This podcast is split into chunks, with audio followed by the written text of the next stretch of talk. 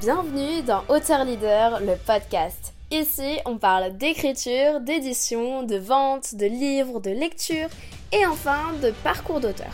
Enchantée, c'est Meili, fondatrice de Mercy, qui te parle afin de t'aider à transmettre ton message impactant grâce au livre. Bonjour à tous, aujourd'hui on se retrouve dans une vidéo où j'accueille Alexis Brouard, donc Alexis, euh, trois fois TEDx speaker, il est auteur, conférencier, il est même magicien, mentaliste, quelque chose d'unique. Bonjour Alexis. Bonjour Maïli. Est-ce que tu peux euh, nous, nous, expliquer un petit peu plus ce métier et quelle est ton activité principale finalement aujourd'hui? Euh, aujourd'hui, en tant que magicien mentaliste, en fait, j'interviens sur euh, deux pôles. La première, c'est plus sur la partie euh, entertainment, comment rendre un événement plus mémorable.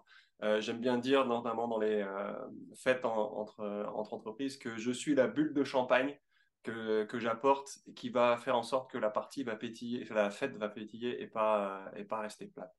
La deuxième activité que j'ai, c'est effectivement conférencier où j'utilise la magie et mentaliste pour faire passer des messages ou pour faire réaliser euh, certaines choses à mon, public. Et là, j'interviens plutôt sur des thèmes de euh, quelles sont les neurosciences derrière l'art de la magie, euh, quels sont les pièges de réflexion qu'on peut avoir, et comment ça, ça peut tromper notre prise de décision, notre collaboration ou l'innovation au sein des entreprises. Ok. Et donc, ça fait plusieurs années que tu fais ça, tu es sur scène. comment ça s'est passé et pourquoi tu t'es lancé dans tout ça? Je t'avoue que c'est une question que je me pose encore. j'ai un maître magicien américain, euh, j'ai beaucoup étudié aux États-Unis euh, pour la magie, euh, qui disait en fait, en regardant sur, sa vie, il disait J'ai pas choisi la magie, c'est la vie, c'est la magie qui m'a choisi. Et je t'avoue qu'en fait, je sais pas, moi, j'ai pas la réponse à ça. mais, je, me demande si dans quelques années, j'aurai pas ça, parce que rien ne peut me prédestiner à être sur scène. Euh, j'ai plutôt un caractère timide, introverti. Euh, j'ai une formation et un parcours euh, d'une quinzaine d'années en tant qu'ingénieur informatique. On peut parler à des, à des, ordinateurs, c'est bien quand on est un peu timide. bon, j'ai travaillé forcément tout ça pour me retrouver sur scène et, et travailler différents aspects théâtraux. mais ce qui m'intéresse en fait dans la magie, moi, ce, qui me, ce que je trouve passionnant, c'est à la fois qu'elle m'aide à creuser un ensemble de sujets qui sont je pense, malheureusement nécessaire, mais on n'en parle pas assez, du genre comment est-ce qu'on fonctionne notre cerveau, euh, comment est-ce qu'on peut mieux mémoriser, comment est-ce qu'on a un ensemble d'illusions qui se passent au quotidien et qui font qu'on ne on voit pas la même réalité que les autres et on n'a pas ce sentiment-là, et donc du coup, ça crée des conflits. Euh, et puis, euh, l'autre chose, c'est que j'adore transmettre. Et cette partie-là, c'est clairement ce que j'essaye de faire aussi au travers de la magie. Cet outil est vraiment en fait, la magie, c'est un art, euh, si pas le seul, où là, en temps réel, ta réalité, que tu vois comme ça, tu vas la voir comme ça. Le temps d'être avec le magicien. Et je connais pas beaucoup d'arts qui te font vivre ça en temps réel. Tu peux voir une projection de ça, tu peux lire un roman, tu peux voir une pièce de théâtre en te disant ah ouais, ce sont des, aspects intéressants, etc. Mais le vivre en se disant ouh, ah, qu'est-ce qui s'est passé quoi? Euh, Je connais pas beaucoup d'autres arts qui sont capables de faire ça. Et c'est là où je trouve qu'il y a la force de cet art-là. Et après, de tracer des parallèles entre, bah, ok, vous avez vécu ça, on peut rentrer dans le détail, mais ce qui n'est pas le plus intéressant, c'est pas les, les, trucs, les secrets, les manipulations qu'on fait, c'est vraiment pourquoi est-ce qu'en fait votre cerveau il est capable d'expérimenter ça? Et qu'est-ce que ça veut dire du coup sur ce qu'on appelle la réalité? Avec des gros guillemets ce qui, est, important dans ce métier, je trouve, c'est que la magie, elle va pouvoir après dissimuler d'autres euh, disciplines, comme tu dis, donc euh, parler du cerveau euh, et autres, et renverser la réalité. Ça, c'est super intéressant et je pense que tes spectacles, doivent être enrichissants sur le moment et très inspirants, mais aussi après. Et c'est ce qu'on retrouve pas forcément des fois dans des conférences où la personne va juste nous inspirer. Là, tu as quand même des questions quand tu sors et tu vas chercher un peu plus. Et c'est pour ça sûrement que tu as dû créer ton livre. Est-ce que tu peux nous raconter un petit peu l'histoire euh, de ton livre Cerveau menteur qui a été paru là, euh, cette année, en mai 2022 bah, L'histoire, en fait, euh, c'est aussi une histoire intéressante parce que l'écrit, c'est pas mon média de prédilection. Euh, moi, mon média de prédilection, euh, c'est aussi pour ça, je pense que, que, je me suis tourné vers, vers la scène. J'ai beaucoup travaillé tout ce qui est présentation, de par mon métier en tant que consultant euh, ingénieur, puis après les différentes passions sur l'improvisation, sur comment est-ce qu'on fait un meilleur discours en entreprise, bref, etc. etc. et donc, l'écrit, c'est vraiment quelque chose pour lequel j'ai beaucoup plus de mal. Quoi. Et l'impulsion initiale, c'était un article de euh, Steven Shapiro, qui est un conférencier américain euh, extrêmement connu, euh, qui a écrit plusieurs livres, et qui disait, en fait, moi j'ai une technique pour écrire un livre en deux semaines. Alors, je te, l'ai fait en trois lignes, je pourrais te redonner le, lien vers l'article, hein, c'est public. il fait une comparaison, en fait, le nombre de mots qu'on dit lorsqu'on parle et le nombre de mots qu'il y a dans un livre. Et donc, il fait son petit calcul et il dit bah, si j'ai une conférence d'une heure trente, deux heures, si je suis capable de parler sur un sujet pendant une heure trente, deux heures et que ce soit structuré, intéressant, etc., etc., etc., j'ai le même nombre de mots que pour faire un livre correct de 200 pages environ. Mmh. du coup, sa technique, c'est d'abord créer une conférence. Alors, ça, c'est le plus dur. Ensuite, c'est s'enregistrer en train de la dire, puis de passer dans un logiciel qui va faire la transcription, éditer le transcript, et ça y est, tu as le premier jet de ton livre. Et en fait, quand j'ai entendu ça, bon, déjà, étant donné que je suis un peu geek, euh, ça m'a parlé. je me suis dit, mais ça tombe bien, j'ai une conférence d'une heure trente, deux heures, je vais le faire, on va voir ce que ça donne. Et c'est comme ça qu'est né le projet, en fait, de, de se dire, en fait, c'est peut-être pas si compliqué que ça. il y a eu des subtilités après, mais l'impulsion initiale, c'était ce message de Steven qui m'a quelque part cassé l'illusion que j'avais, qui était bah, écrire un livre, ça peut être super compliqué. En fait, peut-être pas si tu as déjà les, des bonnes bases ou des bons outils à, utiliser. Quoi. Mm, mm. Comme quoi, ouais, on parle et ça peut en faire un livre. Moi, je sais que quand j'écrivais, c'était vraiment, j'écrivais aussi vite que je parlais. Donc, si tu as des conférences, si tu as des audios, si tu as déjà des notes, ou etc., c'est beaucoup plus simple pour toi que de commencer d'une page blanche à refaire un plan, etc. Alors que si toi, ta, ta façon de faire, c'est vraiment de préparer des, euh, des spectacles, etc., c'est beaucoup plus simple pour toi. Et donc, euh, tu l'as écrit en deux semaines ou pas pour le coup? Euh, Quasi en fait. J'ai pas fait, j'ai pas fait des semaines en bloc, euh, mais je sais qu'en août de l'année dernière, août 2021, première semaine, j'ai remis à plat la structure de ma conférence, comment est-ce que je la voyais sur le livre? Grosso modo, c'est un peu la même chose, mais voilà, il y a des choses que que je rajoute par rapport à la conférence. Et euh, effectivement, je me suis enregistré sur tous les modules bah, sur, une, première journée. Je les ai envoyés dans un outil de, de transcription. Et après, j'ai passé euh, quelques jours. Je, pense que j'ai fait la première semaine d'août, j'ai passé deux, trois jours dessus. Et ensuite, un jour chaque autre semaine. Euh, et j'avais un premier gros draft que j'ai pu envoyer à des amis, famille pour la première lecture. Quoi.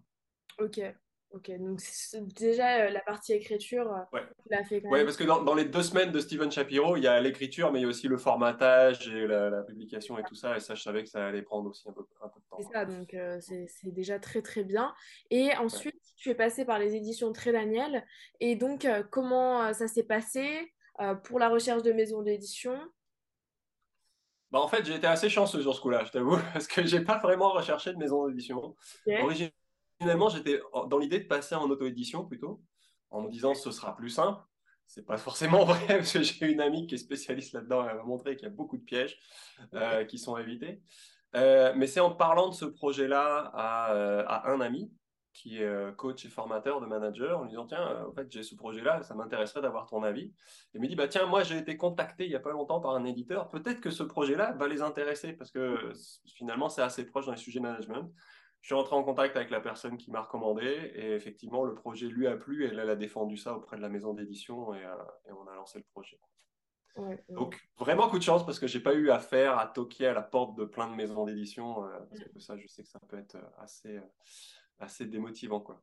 Ça aurait pu être long, c'est vrai, mais c'est vrai qu'avoir des contacts, c'est encore mieux. Et moi, souvent, on passe comme ça, on trouve sur LinkedIn des personnes qui sont d'une maison d'édition et on va aussi montrer qu'on a du contenu sur les réseaux sociaux, que le livre marche ou même des extraits marchent déjà. Et ensuite, on apporte le dossier. Parce que faut, enfin, c'est difficile de toquer à une porte, à une porte d'une maison d'édition si déjà avant on te connaît pas ou qu'elle elle se dit ah mais c'est qui euh, celui-ci, celui, celle-là.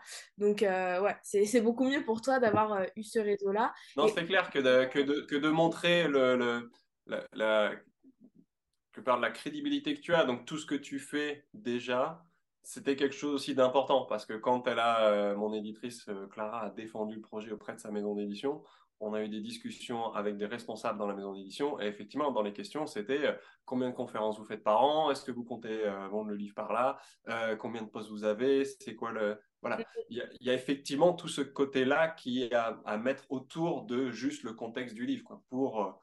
Bah, vendre en tout cas à la maison d'édition le projet en leur disant bah oui c'est pas juste un livre et vous devez tout risquer dessus sur mon nom et sur le contenu non, il y a un ensemble de choses qui sont autour. Et je pense que c'est très intéressant ce que tu dis, de, justement montrer tout ce qu'on construit autour euh, dans, le réseau.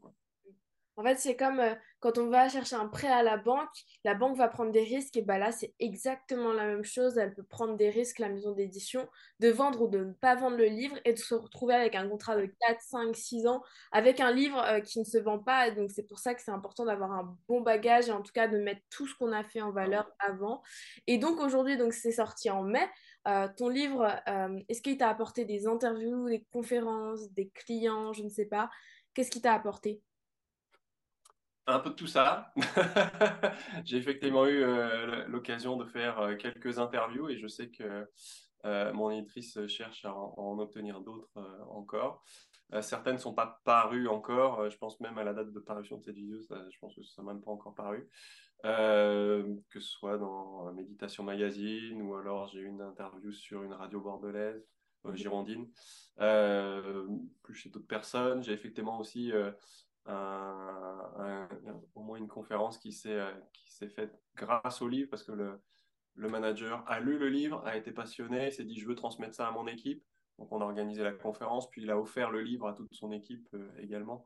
Donc, euh, donc ouais, ça commence. J'avoue que j'en fais pas autant la promotion que ce que je pourrais faire comme auteur, parce que mon, mon idée originelle n'était pas forcément de devenir un auteur à succès, c'était vraiment d'avoir un autre support sur lequel je peux partager les idées qui me semblent importantes à partager. Ouais, je vois. Et donc, ce livre-là, euh, est-ce que quand tu es en conférence, tu le vends, du coup, à la fin, je pense, ou en plus?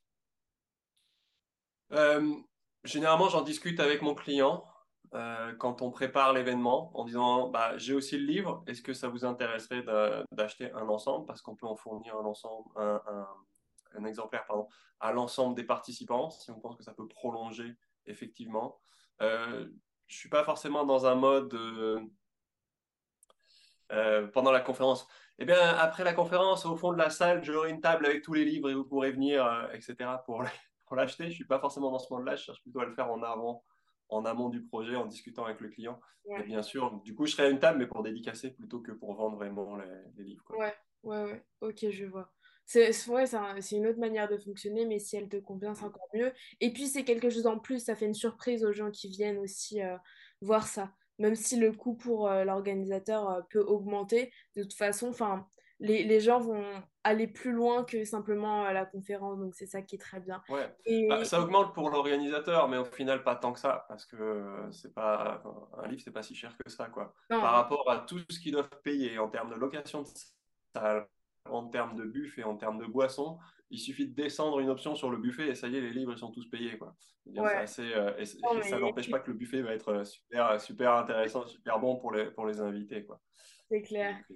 Euh, en tant que conférencier, est-ce que tu dirais que c'est un plus? Est-ce que tu, tu encouragerais les gens à écrire leurs livres ou pas, vu que c'est simple?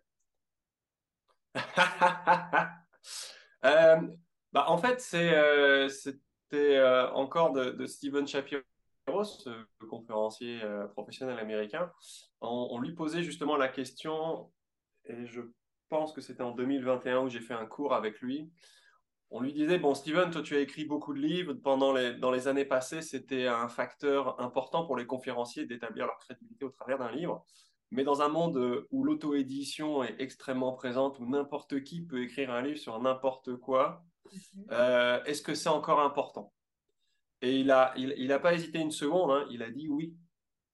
C'est encore important parce que c'est vraiment un support où on va rentrer plus en détail que ce qu'on peut faire en conférence. Donc, comme tu disais tout à l'heure, l'objectif d'une conférence, c'est effectivement d'inspirer, mais je pense que si euh, ça s'arrête à la fin de la conférence, on a raté l'objectif. Moi, l'objectif de la conférence, c'est effectivement qu'est-ce qu'il va se passer après. Mm-hmm. Parce que tu, fais des erreurs de décision, tu, te trompes dans la communication, mais si derrière la conférence, il n'y a rien qui change, ben, j'ai perdu mon objectif. Mon objectif, c'est que tu réalises quelque chose et que tu mettes des choses en place.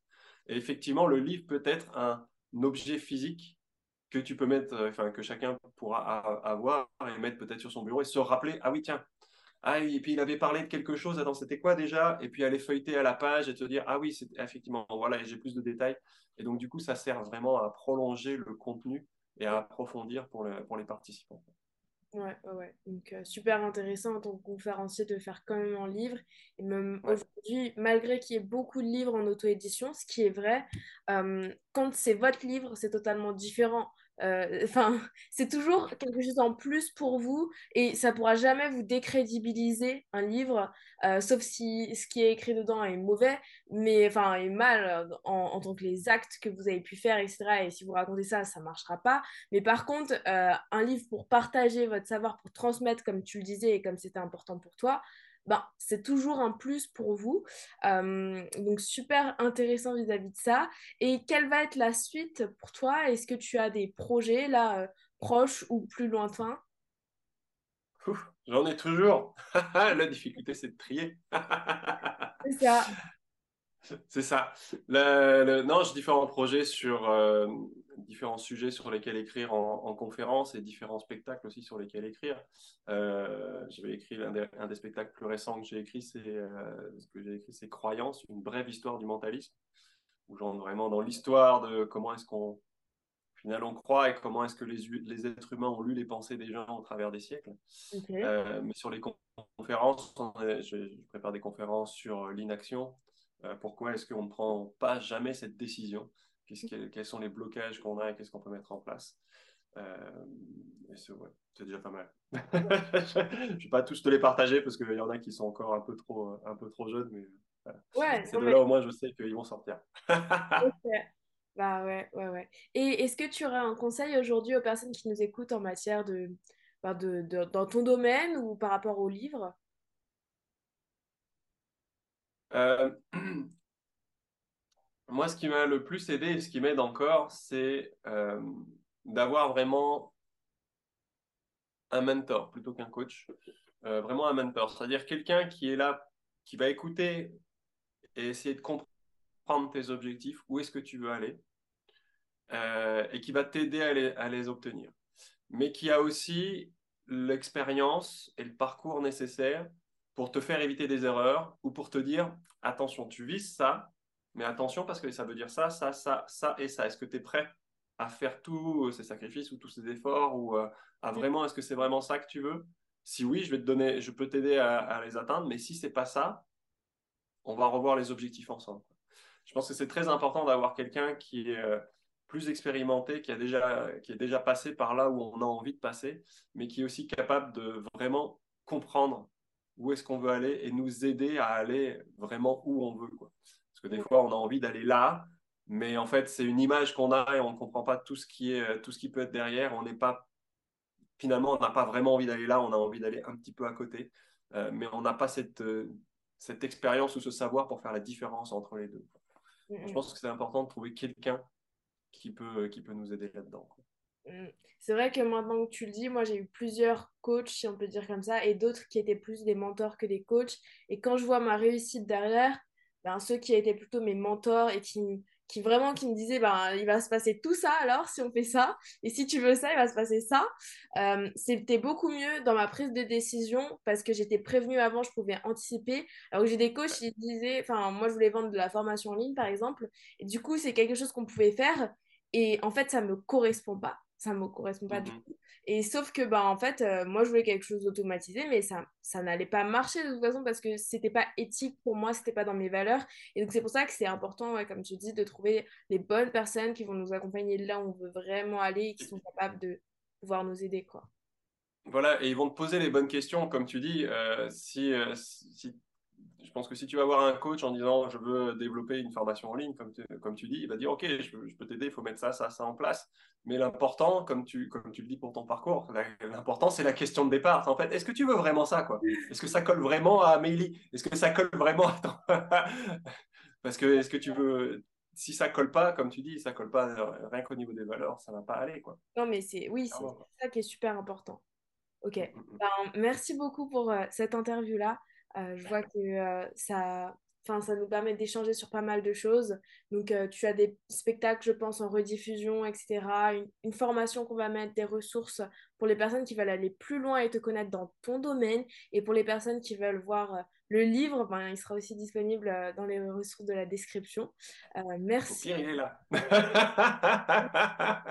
C'est ça. J'ai pas osé venir le chercher, mais euh, ouais, ouais, ouais. On peut toujours le trouver euh, en ligne. Et aussi, je pense que tu fais des envois, euh, toi personnellement, des envois dédicacés peut-être? Je peux, mais je, vais avouer une chose. je préfère envoyer la dédicace que le livre dédicacé, tout simplement parce que depuis plusieurs années, je suis basé en Belgique et les tarifs de la poste belge, c'est très, très élevé. Euh, et c'est assez décourageant pour, pour envoyer en dehors de la Belgique. Quoi. Ouais, Donc, euh, bon, voilà. Mais ça, c'est les, aléas de la, poste belge, mais avec grand plaisir. J'ai envoyé déjà plein de dédicaces. il suffit juste de le glisser dans le livre. Et, euh, et puis un jour, je suis sûr qu'on se rencontrera. Quoi. Bah, merci beaucoup, Alexis. Et... Un grand merci à Tom et Ellie pour cette interview. Et eh ben, n'hésitez pas à vous abonner si vous voulez plus d'interviews, à suivre Alexis sur ses réseaux sociaux et puis me suivre sur mes réseaux sociaux si vous souhaitez en savoir plus sur l'écriture de livres ou sur simplement euh, le domaine du magicien mentaliste que toi tu as créé, tes spectacles, etc. Et je vous dis à bientôt. Au revoir Alexis. Bye bye Émilie. Si ce podcast t'a inspiré et t'a plu, partage-le à un ami que ça aiderait. Réécoute ce podcast autant de fois que tu en ressens le besoin et envoie-moi un message sur Instagram, maily.auteur, ça me fera très plaisir. Et si ce podcast t'a aidé, laisse-nous un avis 5 étoiles, ça nous encourage fortement à continuer. L'équipe Mercy te dit à bientôt et on t'envoie plein de good vibes.